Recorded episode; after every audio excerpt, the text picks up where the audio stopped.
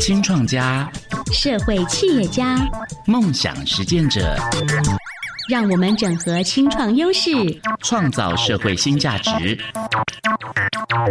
放眼世界，I will do my best。收听创青宅急便，让我们一起成为引领台湾前进的青年新典范。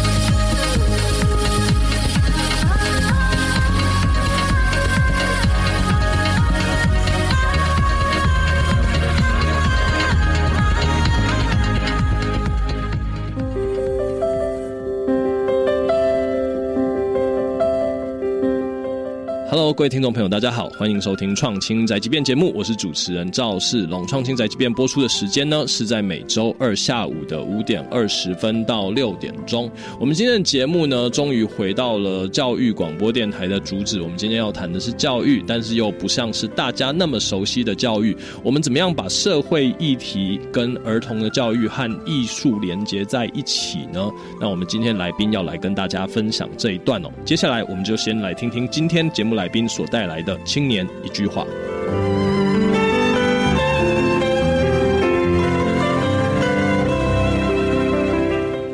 青年一句话，这是新典范青年献给台湾未来发展的一句话。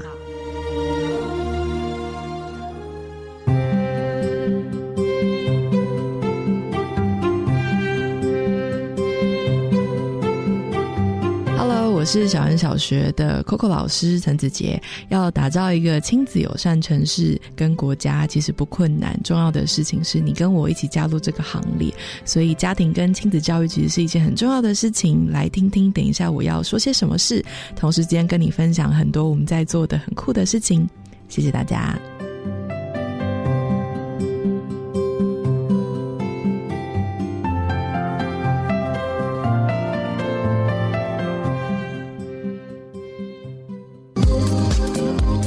有最独特的青年创业故事，改变社会的创新思维。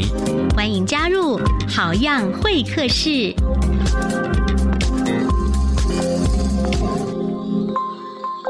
Hello，欢迎各位听众朋友继续回到《创新宅急便》节目，我是主持人赵世龙。今天邀请到节目的来宾是小人小学的创办人陈子杰老师，叫子杰太奇怪了，我都叫他 Coco 老师。Hello，Coco 老师，要不要跟听众朋友们打声招呼呢？嗨，大家好，我是小人小学的 Coco 老师，我有名字叫陈子杰，谢谢 OK，好，OK，OK，我刚刚有说好，那我们接下来就请 Coco 老师跟大家稍微简单的自我介绍一下。然后 Coco 老师最近在节目播出的这个同时，他有一个很特别的 campaign 在。上线，那这一节就都交给你做工商服务了。我是对你很好，来换对，马上先说，对对对，马上来，马上来。好，应该是说，呃，小安小学是我的二零一七年成立的品牌。然后最近我们在做一件很酷的事情，是因为我们一直以来其实把赚来的钱百分之二十个 percent 都 non-profit 到偏乡去帮助乡镇的孩子。嗯，那我们每一年都办演唱会嘛，所以今年就想说，好想要让。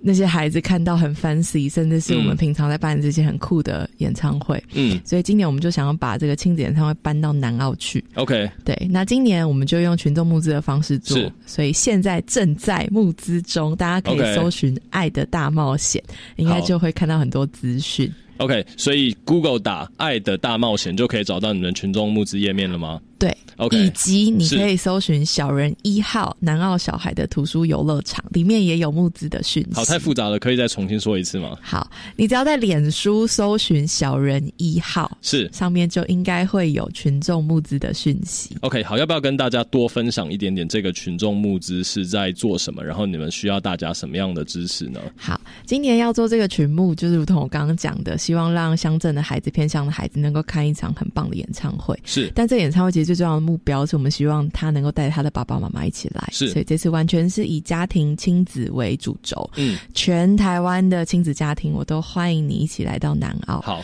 那这次会有演出，七月十号这一天会有两个场次，是，然后同时之间会有小朋友的市集，以及现场我们把整个大南澳地区都变教室，所以你的孩子不止在演唱会，还可以在稻田里面上艺术课，是，还可以在苦茶田里面体验农夫到底是怎么出杂草。然后甚至是可以跟着当地偏向的孩子当老师，教你的孩子怎么做木工或者是烘焙。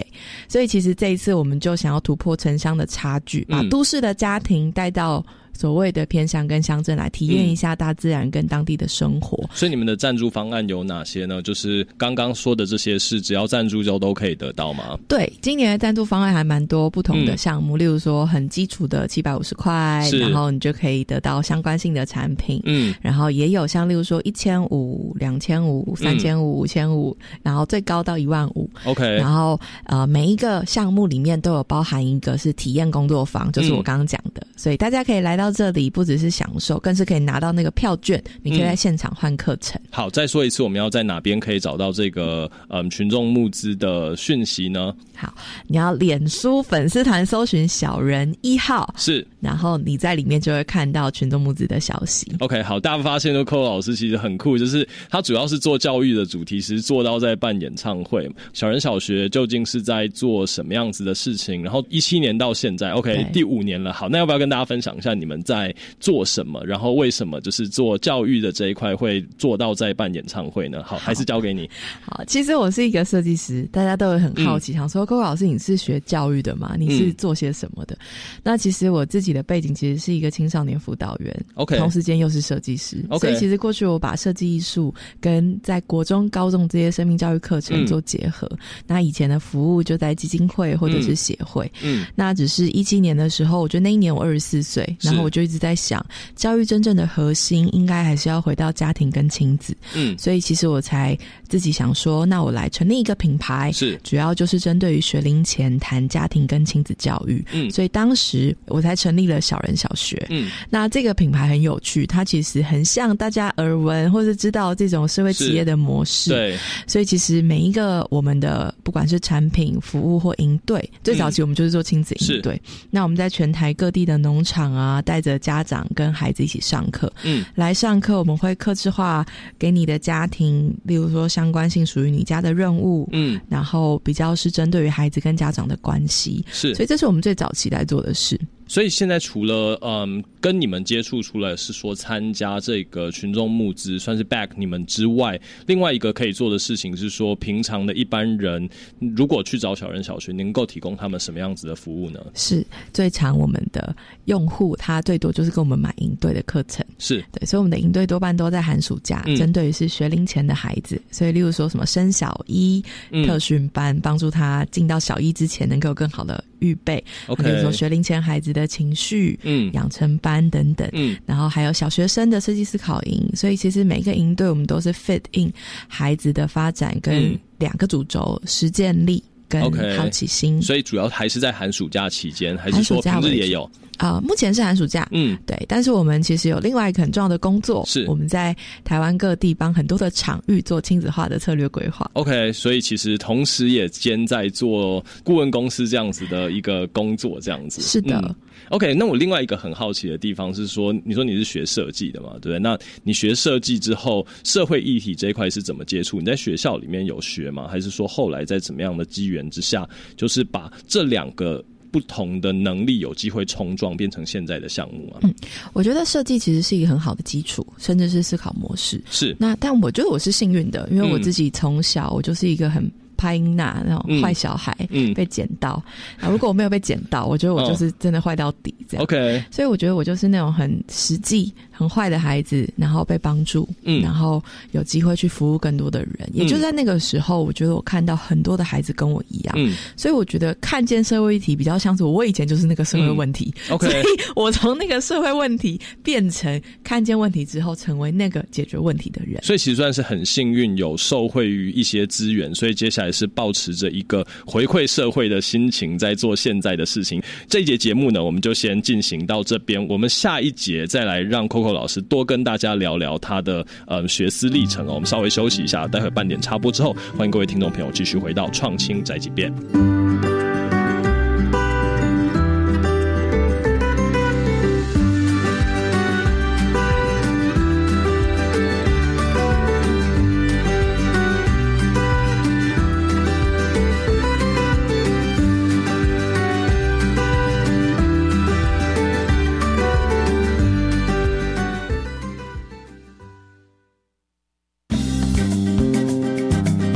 各位亲爱的听友，大家好，我是秦梦群。孩子是父母心中永远的宝贝，如何在正向教养中引领他们发展自我，乃是成功的不二法门。欢迎收听每周六早上八点至九点直播的《爱的加油站》节目，祝福大家。是属于哪一颗星球呢？交流星球或创意星球呢？还是科技星球呢？到梦想银河技能值多星常设展，就可以测出自己所属的星球。透过展览与体验活动，可以发现自己就是那颗最闪耀的巨星，也可以以此作为未来选择科系的参考。在国立公共资讯图书馆，即日起展到十二月二十六号。我要参加。以上广告是由教育部提供。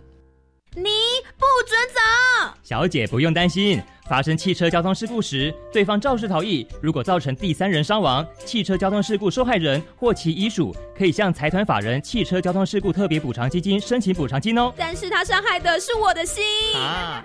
汽车交通事故，对方车辆肇事逃逸致第三人伤亡时，受害人方可以向财团法人汽车交通事故特别补偿基金申请补偿金。若有相关问题，可拨打免付费服务电话零八零零五六五六七八询问。Hello，大家好，我是保补，现在正陪伴你的是教育电台。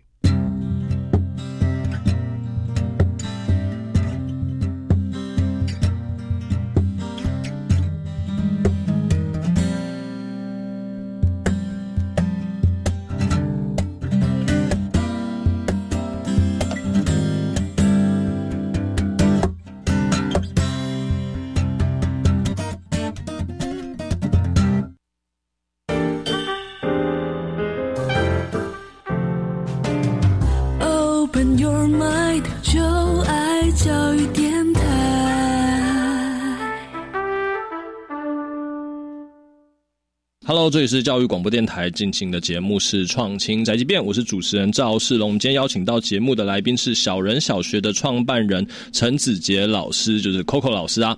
那我们前面一节其实聊到了，就是哎，Coco 老师他们最近在进行的一个群众募资的案子之外，就是我们也大概认识了一下小人小学这个由他所创办的这间公司哦。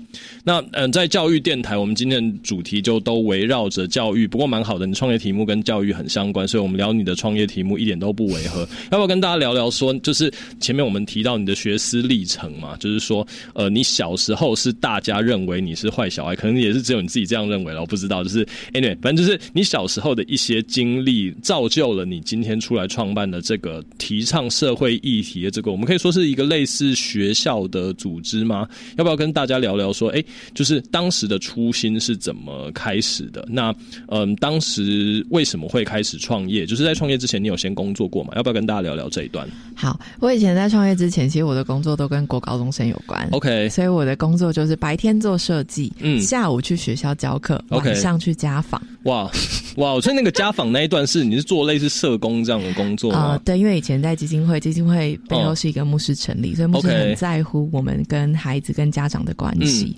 所以其实晚上的时间，我最常就是去孩子的家探访，了解孩子的状态，然后甚至是拜访爸。嘛，嗯，每次我进到家里面的时候，心里面都很复杂，嗯，看完之后，我心里面其实觉得很沉重，因为就会觉得说，哎，孩子今天会是这样的状况，其实某部分跟家庭的环境是很相关的。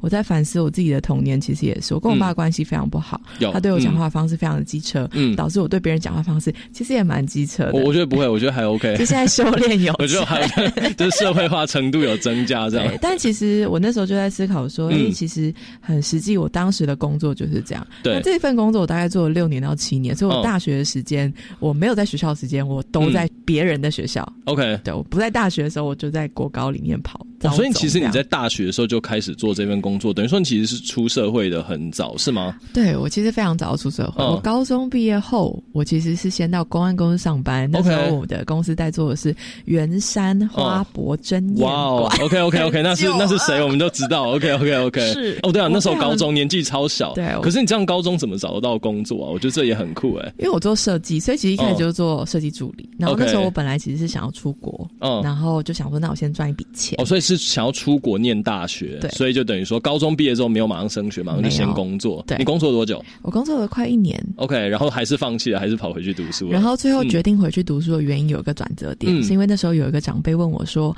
：“Coco，你。”呃，为什么这么想要出国读书？我说，因为我想要逃离我家。他就说，那你是为了想要读书，还是你是为了想要离开你的父母？嗯。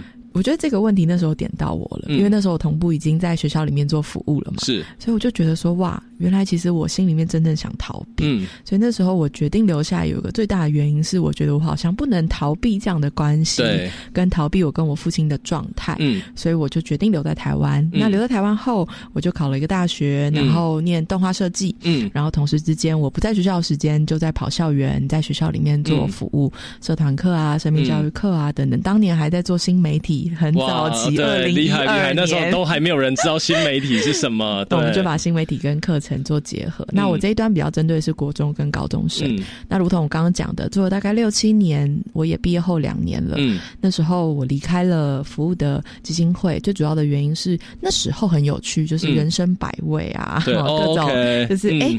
那一年刚好，我就有很多的团队都出了，对，所以对我来说，那时候我对于社会议题是很吸引的，甚至是我会去想这件事情。那因为我在同样的单位待很久了嘛，所以我后来就离开去了另外一个协会，主要在做的是带着高中生去做岛内旅行。嗯。那那年就在谈学习历程，OK，所以我其实创业之前的工作在谈的是学习历程。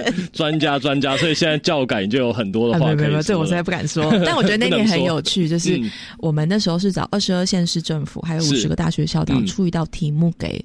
高中生，然后全台湾有五百零三所高中职，他们要出一支四个人的队伍去做旅行，十四天我们给钱，然后他要拍成一支纪录片，针对农业啊、长照啊、教育等等议题做研究。哇，这是几年了？哇，很创新的六年的事。哎，其实那个 even 到现在，其实都还是很厉害的 idea。那时候就开始做，其实是很酷的。对，我觉得我那时候的老板很有远见去看这件事，因为他以前其实是说大学生有任务的旅行，那我这一端做的是高中生有任务的旅行，但执行起来其实难度更高，因为。现在高中生在台湾的这个升学体系底下，其实这些直接跟大考没有相关的事情，其实家长相对是比较不鼓励，也不鼓励学生投入时间或是资源的。是，那你们那时候是怎么操作的？我觉得那时候很有趣，因为学习历程那时候还没有后面两个档案。嗯，OK，对，OK，OK，还是很早期，然后大家都有一些国外的范例啊，或者大家慢慢在讨论这件事情。嗯，那我们刚好卡在是一个高二生的暑假时间，或是高三生，你可以报名。嗯，这个队伍，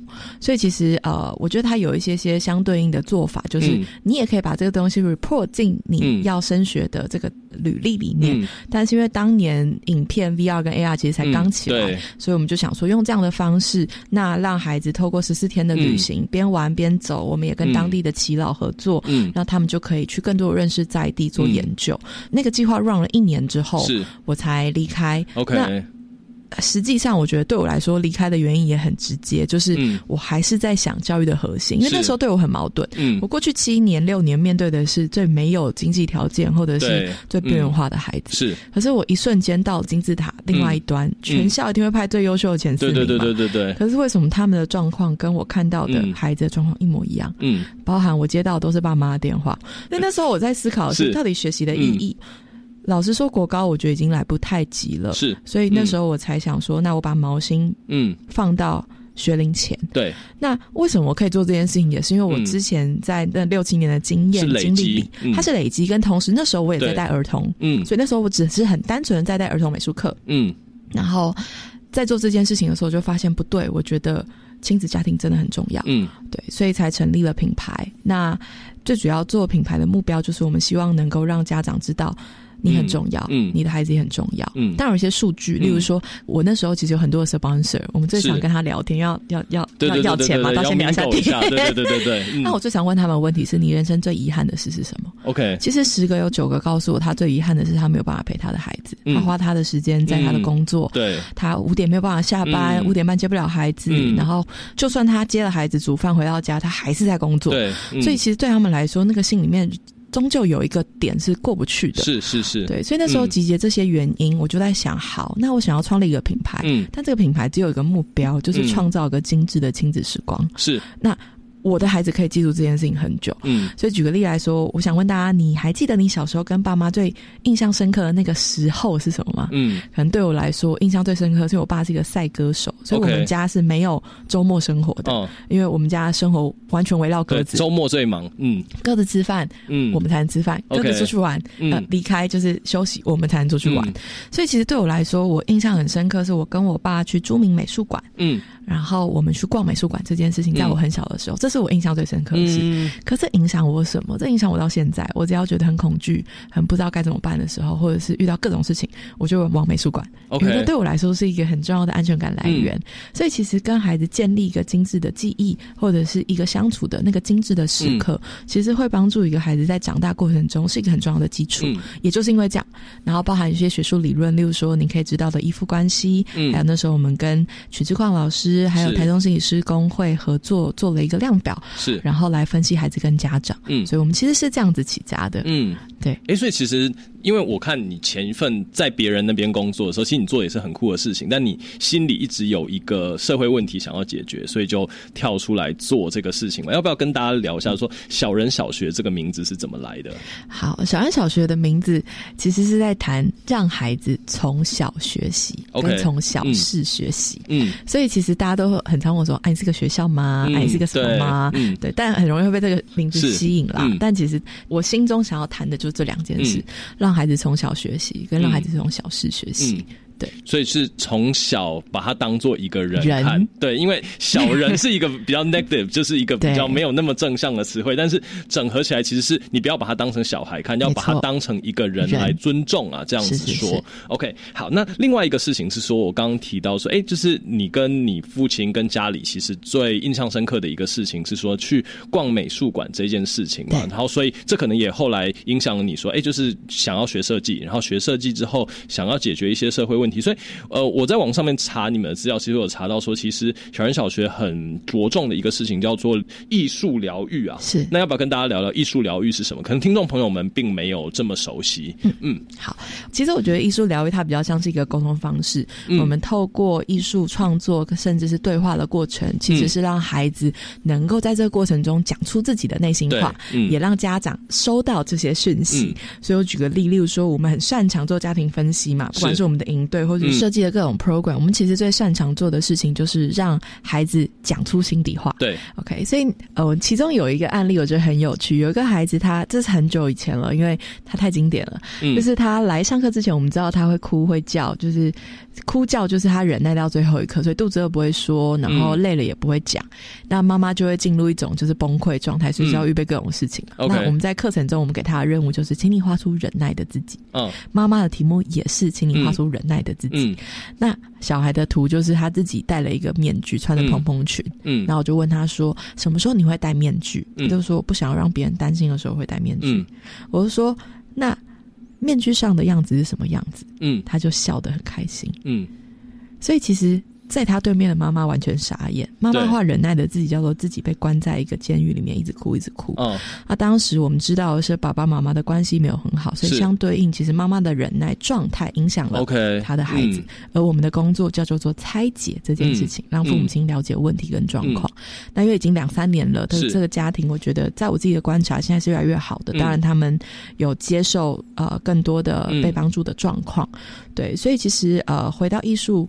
疗愈，我们不用治疗，是因为我们在医院。是，但是艺术疗愈的功能，其实我觉得最主要的是在沟通，嗯，跟让彼此小孩跟大人知道状态是什么。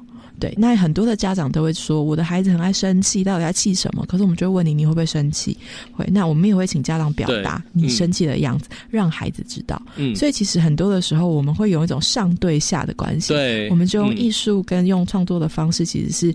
让我们是平等的，然后让我们可以对话。我们也只是讲出问题，所以透过老师的引导，透过我们课程的设计，最主要在做这件事情。所以其实我觉得是一个很棒的 idea。所以就回到这个名字，其实也取得很好，就是把小朋友当成是人来看。而且我刚刚注意到一件很好玩的事情，就是说，其实你们在做艺术疗愈这件事情的时候，不止让小朋友画，家长也画。那你这时候就会发现，他们的问题可能是互补的，这样子才有一个方式可以来做拆解哦。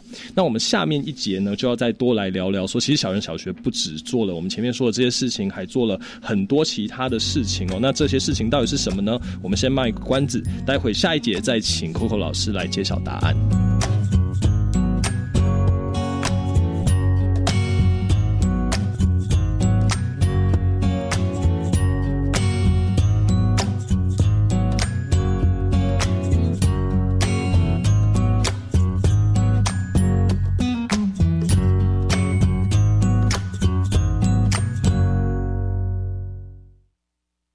欢迎各位听众朋友继续收听教育广播电台的创青宅急便节目，我是主持人赵世龙。我们今天邀请到节目的来宾是小人小学的创办人陈子杰老师。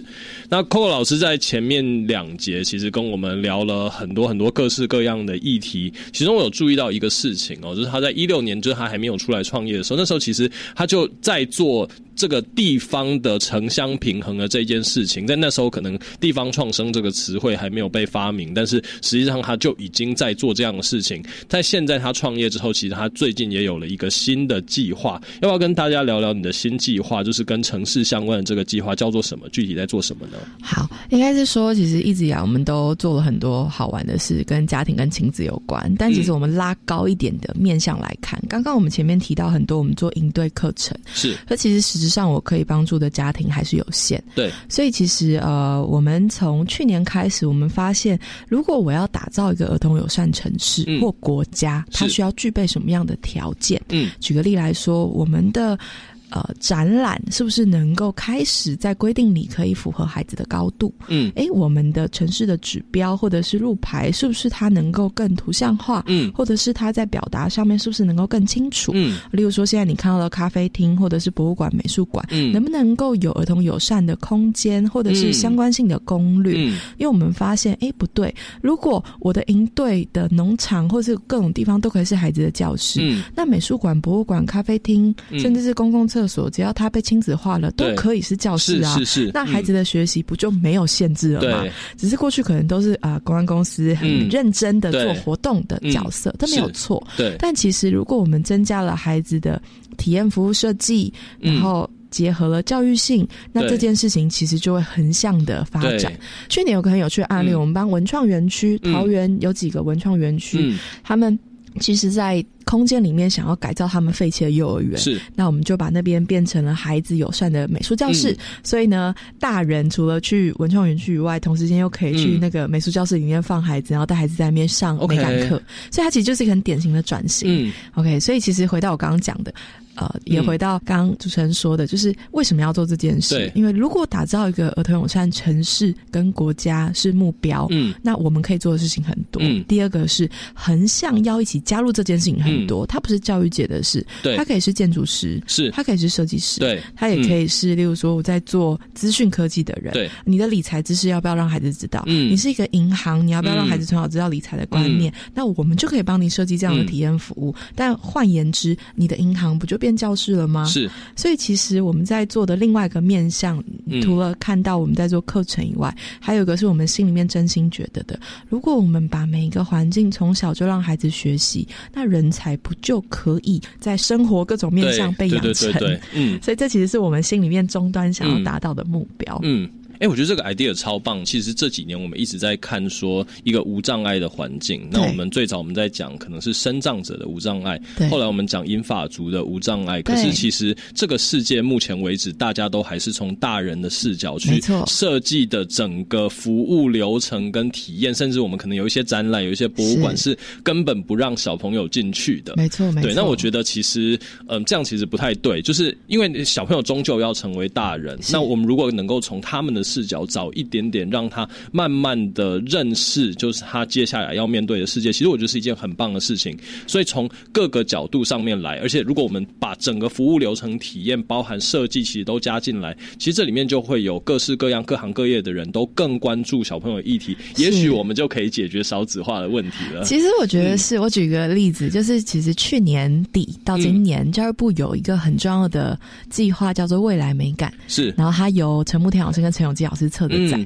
然后有集结教育部十六个美感教育的计划，对，在台湾设计研究院跟台湾设计馆做。嗯，那那时候我们被找进去，我们的工作是什么？你知道吗？我们在转换展览内容，让家长听得懂。OK，举个例，十六个案子都很棒，可是家长要的资讯其实只有一个，嗯就是美感是孩子未来的竞争力。OK，OK，OK，对吧？然后第二个是教育部其实做了非常多的事情，但是家长怎么样更快速的知道？嗯，所以其实我们的工作，第一个把展览设计成有亲子的攻略，然后让孩子可以进到展览里面开设工作坊，给工学团，然后给这些家长们带着孩子周末一起来。嗯，那个时候我印象很深刻的是，呃，很多的家长跟我说，他们人生没有去过台湾设计馆。OK。第一个，我好像也没有去过。对，可是问题是，设计馆的职工也跟我分享说，我们都没有孩子来过。是，所以其实我们把场域转换了，同时间又把教育部在做很棒的事情，告诉家长。对，很多家长都 feedback 跟我们说，哦，原来我的孩子在学这个。是，所以其实这个翻译跟这个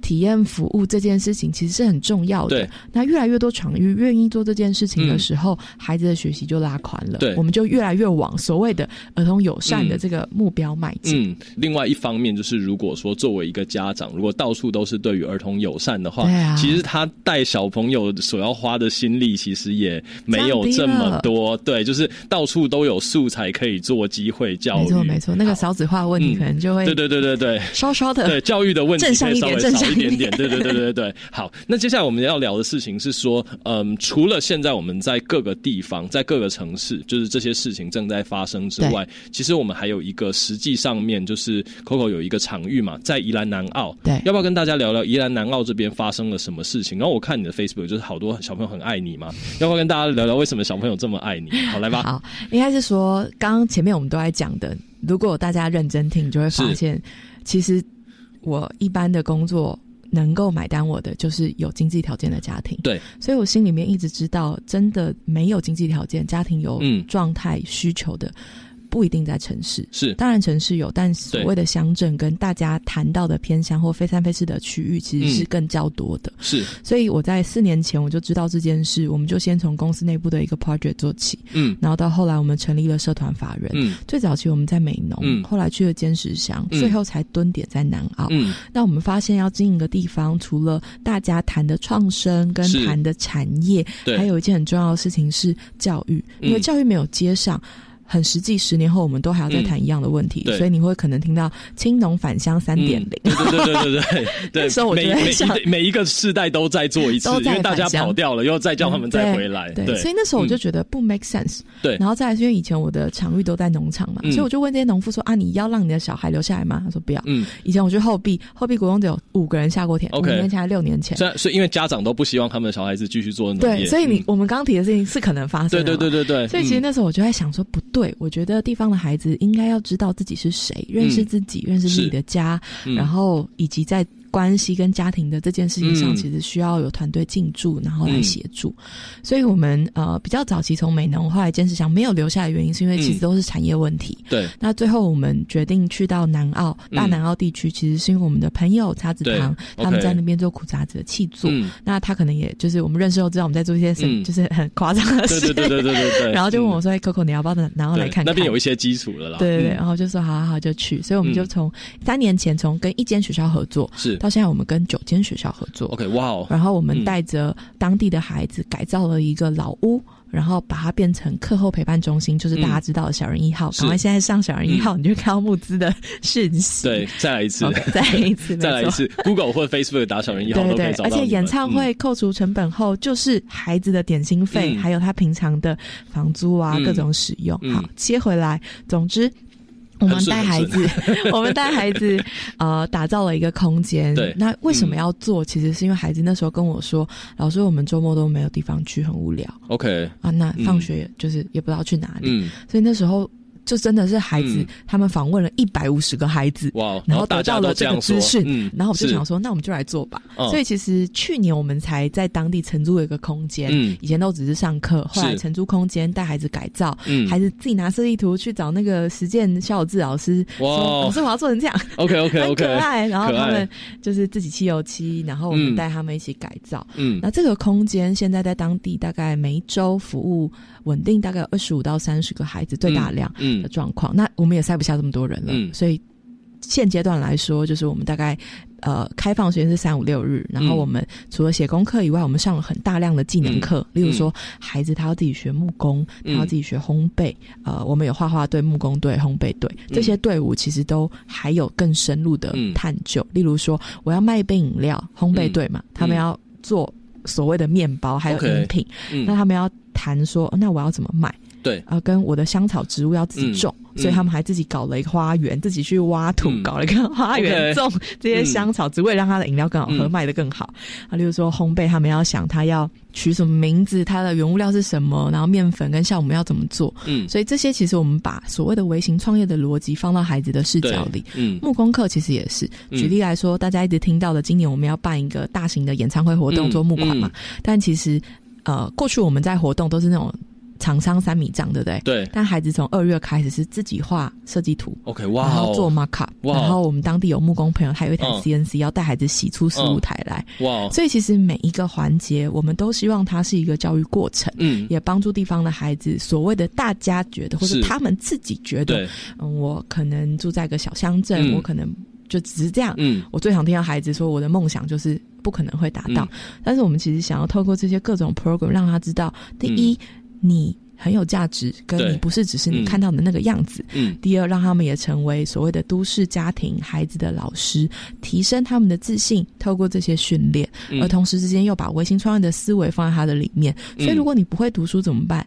没有关系，但是你至少在我这有好的品格吧。嗯。至少你知道怎么样让自己活下来吧。嗯。那以后我们结合包含在地的朋友们，还在做产业端的发展，那他们就可以真的在这里有。某部分的发展，OK。那回到孩子的身上，所以像你听到这些，我们也培育了当地的青年，嗯，让这些青年成为陪伴老师。我们也导入女孩日，然后培育当地的青少女，嗯，让她看见自己的价值，因为他们太容易就成为妈妈，也就是成为家庭。对，所以其实这些的 program，我们都希望帮助孩子以他个人。主体为导向，地方是一个轴心，但是他要看见它的价值是什么，所以我觉得他也是在做地方创生。是，但是我们用教育的面向，让孩子一样看到他自己是谁。